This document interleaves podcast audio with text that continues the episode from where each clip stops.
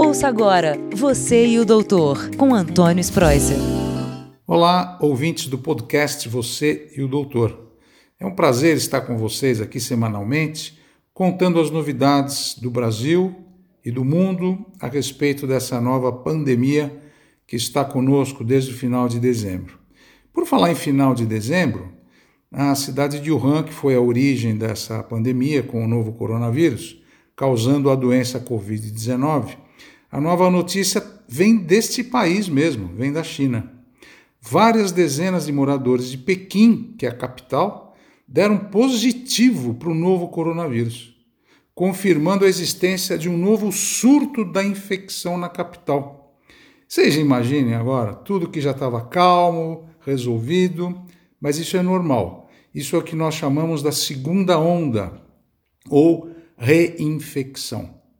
A China, não sei se vocês se recordam, mas ela registrou oficialmente 4.634 mortes por Covid-19. E nessa, nessa ocasião, o que, que aconteceu? Da onde veio o foco da infecção? Parece que foi de um mercado de carne e de frutos do mar. Esse, esse mercado ele fica num distrito desse chinês e esse distrito chama-se Fengtai. E esse distrito tem vários bairros, pelo menos 11 bairros foram submetidos a testes nesse fim de semana. Todos esses bairros foram submetidos a questionário, interrogatório, os agentes de saúde fizeram testes e assim descobriram que o foco da doença foi esse mercado de carne e frutos do mar, chamado Shinfad. Então, esse mercado Shinfad foi o foco principal dos novos casos de coronavírus. Então, como é que isso foi levantado, né? Até agora, sete casos foram relacionados a esse mercado. Seis deles já foram confirmados. E quando o governo viu que realmente foi o mercado, o que eles fizeram? Eles fecharam o mercado e testaram 2 mil funcionários do mercado imediatamente. E desses todos, vários testaram positivo. Bem, a preocupação era saber aonde que estava dentro do mercado o foco, né? E o diretor do mercado de, de em, em, em reportagem do Beijing News, disse que o vírus foi detectado em tábuas usadas para cortar salmão importado. Olha só, eles acharam até o foco, onde estava. Então, o foco estava nessas tábuas em que os, as pessoas que trabalham no açougue ou no frutos cortam para vender esse salmão importado. Consequentemente, grandes redes de supermercados suspenderam a venda de salmão na sexta-feira em Pequim e vários restaurantes também pararam, todos os restaurantes na cidade de Pequim pararam de vender salmão no cardápio. Eu chamo a atenção de todos vocês para ver como é rápido, como a cidade já foi palco, ah, o país foi palco e sede principal do começo dessa doença, como eles estão preparados em dois a três dias, eles estão testando todo o bairro. Esses 11 bairros que ficam nesse desse distrito já foram testados. Qual a consequência também disso?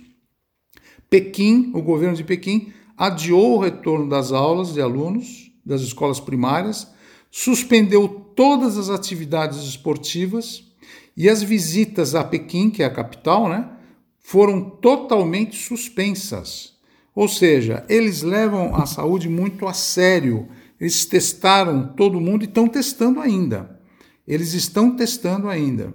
E descobriram que 45 casos assintomáticos também foram detectados quando eles fizeram esses 2 mil, dois mil testes entre os funcionários. Então, quer dizer, e, e outra coisa, se vocês forem, forem pensar comigo, Pequim ficou dois meses sem nenhum caso de Covid-19. Depois de dois meses, agora uma pessoa que visitou esse mercado começou a passar para todo mundo e esse mercado foi fechado e as condutas agora higiênicas começaram outra vez na cidade.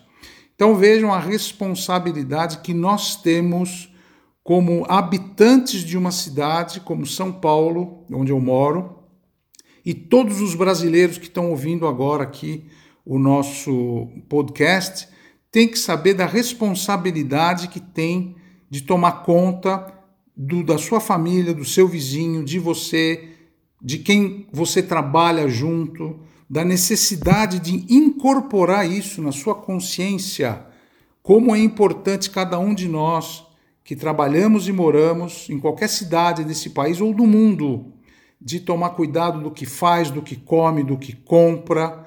Não é simplesmente, ah, o governo agora abriu as portas, flexibilizou fronteiras, que eu vou ficar à vontade. Não. Então, esse pensamento eu gostaria que vocês dividissem comigo da responsabilidade social que cada um de nós que nós temos que enfrentar no dia a dia. Se Pequim, capital da China, teve uma reinfecção, está tendo uma segunda onda, 11 bairros estão fechados, 11 bairros estão em lockdown novamente, escolas, trânsito, tudo fechado. E, a, e essa e pessoal de lá tem muita experiência, os médicos, o serviço de higienização, todos têm muito, muita experiência. Imagine nós aqui agora nós estamos ainda numa curva ascendente de casos. Por isso que eu peço a todos vocês, nossos ouvintes que seguem, que acompanham o nosso quadro Você e o Doutor na Record TV, o nosso podcast que a gente faz com tanto carinho e amor, para vocês pensarem nisso que eu estou conversando com vocês. Se essa cidade que já preparada para isso já bloqueou, já fez lockdown, nós temos o nosso dever também de olhar aonde o nosso filho está indo, aonde o nosso tio, nossa tia, nosso vizinho, o que cada um está fazendo, o que você que está ouvindo está fazendo para prevenir a doença no seu bairro, na sua casa, na rua que você mora, cuidado que você tem que ter dentro de casa. Eu vejo que pessoas ainda chegam em casa, não levam a sério, ficam com a roupa, ficam com o sapato, não usam máscara apropriadamente.